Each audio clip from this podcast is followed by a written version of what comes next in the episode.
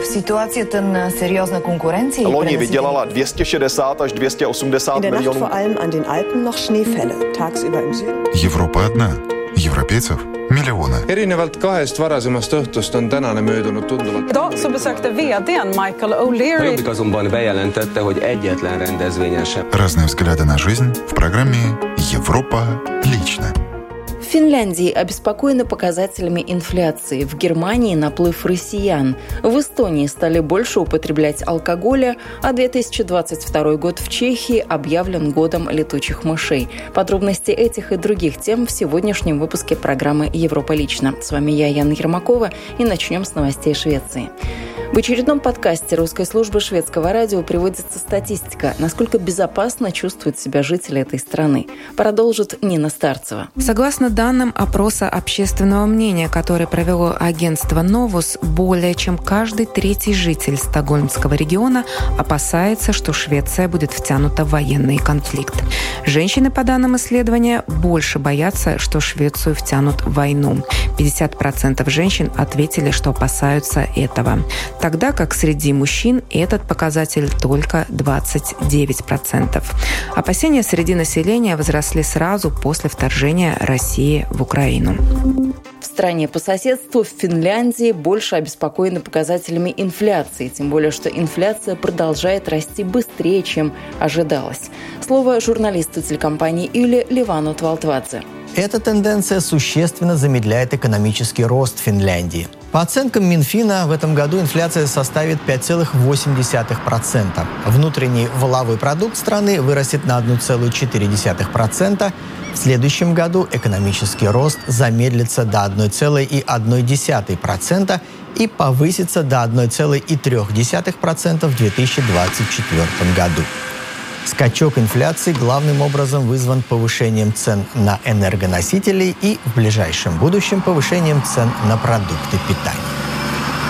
Inflaation Инфляция, согласно прогнозу, продолжит ускорение также и в ближайшем будущем. Рост цен на продукты питания превысит 10%. Энергия останется на 30%. Самый резкий скачок инфляции в 7,3% мы будем наблюдать в третьем квартале года, сказал Юка Райлова, финансовый советник Министерства финансов Финляндии. Скачок инфляции может привести к резкому росту цен на арендуемое жилье. Если ежегодный пересмотр контракта приходится на текущий отрезок времени, то размер повышения стоимости аренды может неприятно удивить квартиросъемщика. Кроме того, некоторые договоры основаны на повышении арендной платы в соответствии с изменением индекса стоимости жизни, который на практике всегда следует за инфляцией. От новостей Финляндии к новостям Польши. Польская марка «Орлен» заменит российскую «Лукойл» в Венгрии и Словакии. С подробностями наши коллеги, журналисты русской службы польского радио. Крупнейшая в Польше нефтеперерабатывающая компания ПКН «Орлен» после завершения слияния с группой «Лотос» и после приобретения автозаправочных станций у венгерской нефтегазовой компании «МОЛ» планирует провести ребрендинг всех 185 заправочных станций в Венгрии, 144 и Словакии, 85. В специальном сообщении польской компании говорится, что это увеличит долю ее автозаправок, находящихся за рубежом, с 37 до 45 процентов. Новые автозаправочные станции на рынках Центральной Европы являются ключевыми с точки зрения стратегии развития розничной сети концерна ПКН «Орлен». После завершения сделки он получит более 7 процентов участия в венгерском рынке и станет четвертым концерном по количеству станций в этой стране. В Словакии сеть «Орлен» увеличится на более чем 60 объектов. Напомню, вы слушаете программу «Европа лично». Продолжаем и сейчас отправляемся в Германию, куда в последнее время приехало много россиян. В интервью Deutsche Welle по-русски правозащитники рассказали, кто и на каких основаниях сможет остаться в ФРГ и на какие визы можно подавать, находясь за пределами ЕС. Подробности в материале Натальи Смоленцевой. С начала войны России с Украиной в Германию приехали сотни россиян. Многие из них бежали от преследования или не могли больше работать и жить в родной стране. Как, например, архитектор Алена Зайченко. Приехала в Евросоюз больше месяца назад. Естественно, через Беларусь, дальше Литва, потом Польша, потом Германия. Ну, из-за политического преследования проявляла активную антивоенную позицию. А, выходила на все протестные акции, которые первые две недели проходили в Москве каждый день. Агитировала людей на работе, агитировала всю свою семью, осталась вообще без друзей. Собственно, после этого коллеги написали на меня донос. Алена, как и многие другие, приехала в Германию по шенгенской визе. Что делать дальше, она не знает. В Россию возвращаться мне точно не вариант. Я хочу податься на статус, в принципе, для этого есть основания. В конце мая немецкое правительство решило упростить процедуру выдачи виз, а затем и ВНЖ для россиян, которые подвергаются опасности на родине. По статье 22 немецкого закона, регулирующего пребывание иностранцев в стране. Эта процедура в основном предназначена для тех, кто еще не в Германии. То есть будут рассматриваться обращения из России и третьих стран, таких как э, Турция, Грузия, Армения, э, то есть те страны, которые не входят в Европейский Союз. Два важных критерия для подачи на такую визу – задокументированный факт преследования и связи с Германией. По данным Козлова, уже одобрено более 20 таких виз, а в перспективе это могут быть сотни и тысячи человек – эти люди смогут рассчитывать на минимальный социальный пакет. Для тех, кто уже въехал в Германию, есть несколько вариантов остаться в стране, рассказывает Козлов. Это, во-первых, политическое убежище. Во-вторых, переход с шенгенской на рабочую визу или визу фрилансера. Стипендии Министерства культуры для журналистов. Также есть еще один новый параграф. В дискуссии с МИДом МВД э, появилось э, упоминание параграфа 19c.3 да, это параграф, позволяющий получить э, вид на жительство. Здесь мы уже говорим не о визе гуманитарной, а, а сразу о виде на жительство.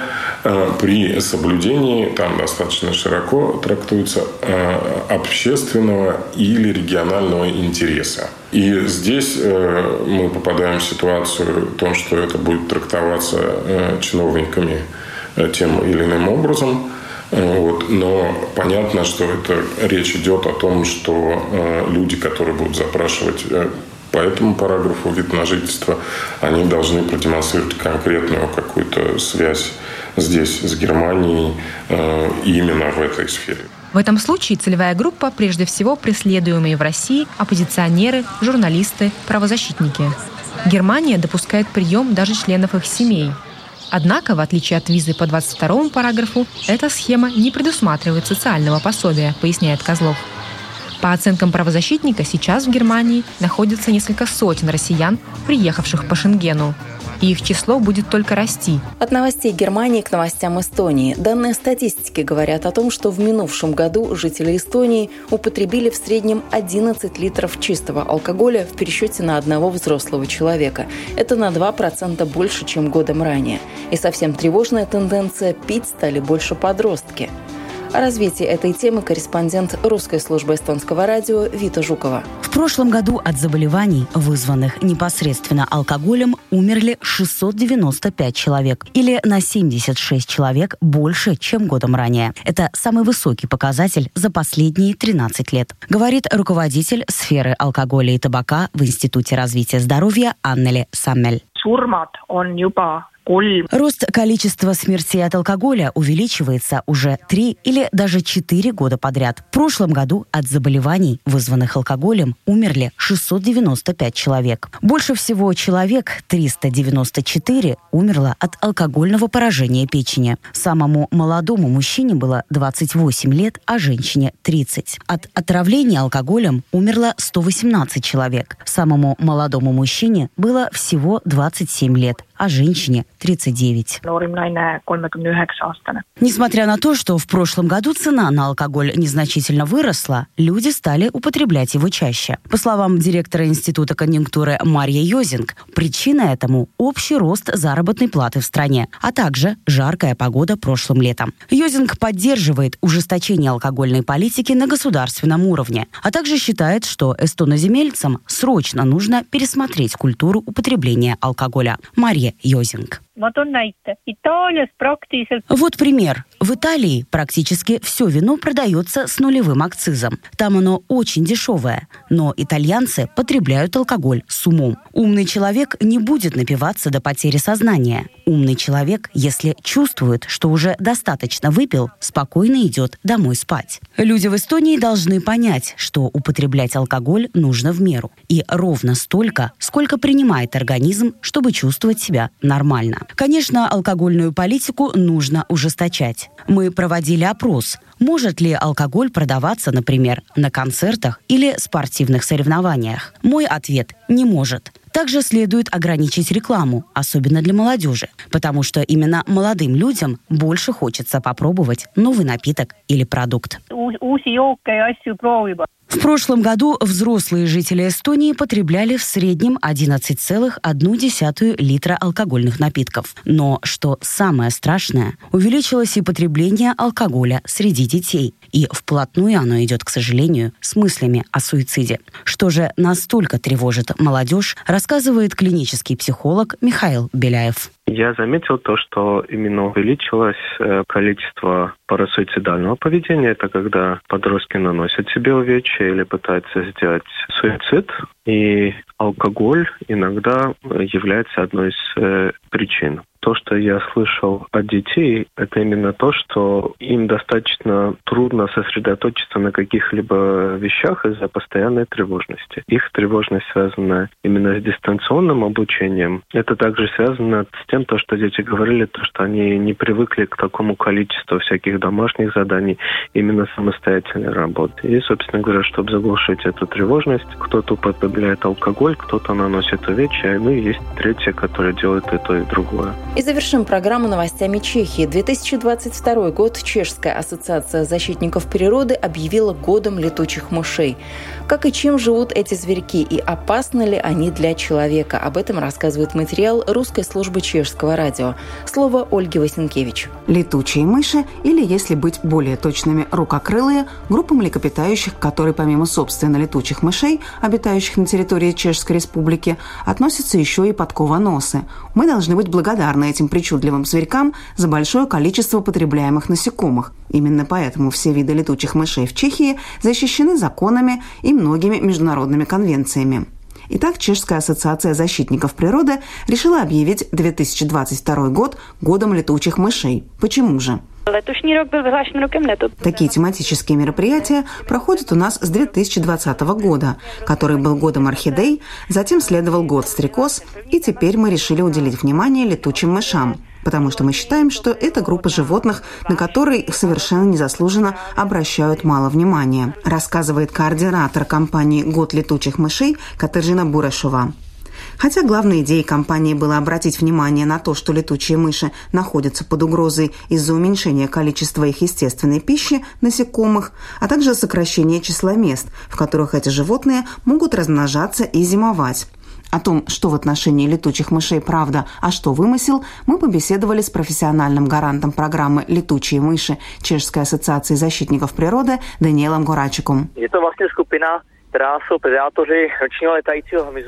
если рассматривать летучих мышей в контексте их взаимодействия с человеком, то это единственный ночной летающий хищник, охотящийся на насекомых, и без них нам пришлось бы в самом деле не сладко.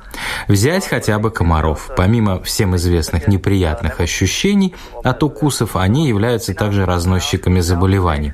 Кроме того, летучие мыши уничтожают вредителей, которые иначе попортили бы урожай. Могут ли в Чешской Чешской Республике появиться новые виды летучих мышей, например, в рамках их миграции? Новые виды могут появиться. Например, в связи с климатическими изменениями, глобальным потеплением. У нас появляются виды, которые раньше жили, например, в области Средиземноморья, которых раньше здесь не было. В качестве примера можно привести кожновидного нитопыря. Еще 10 лет назад его здесь не было, а сейчас мы зафиксировали в Чешской Республике уже десятки случаев появления этого вида. Как рассказал Даниэл Горачик, у него есть два любимых вида летучих мышей. Курносый ушан, которого раньше можно было повстречать в Чехии лишь в исключительных случаях, и двухцветный кожан, который отличается интересной окраской – серой с серебристым отливом и желтыми полукругами за ушами. Добавлю, что в Латвии можно встретить 16 видов летучих мышей. Вы слушали программу «Европа лично». Сегодняшний выпуск подготовила я, Яна Ермакова. По материалам наших русскоязычных коллег в Польше, Германии, Эстонии, Швеции, Чехии и Финляндии. Всего доброго и до новых встреч!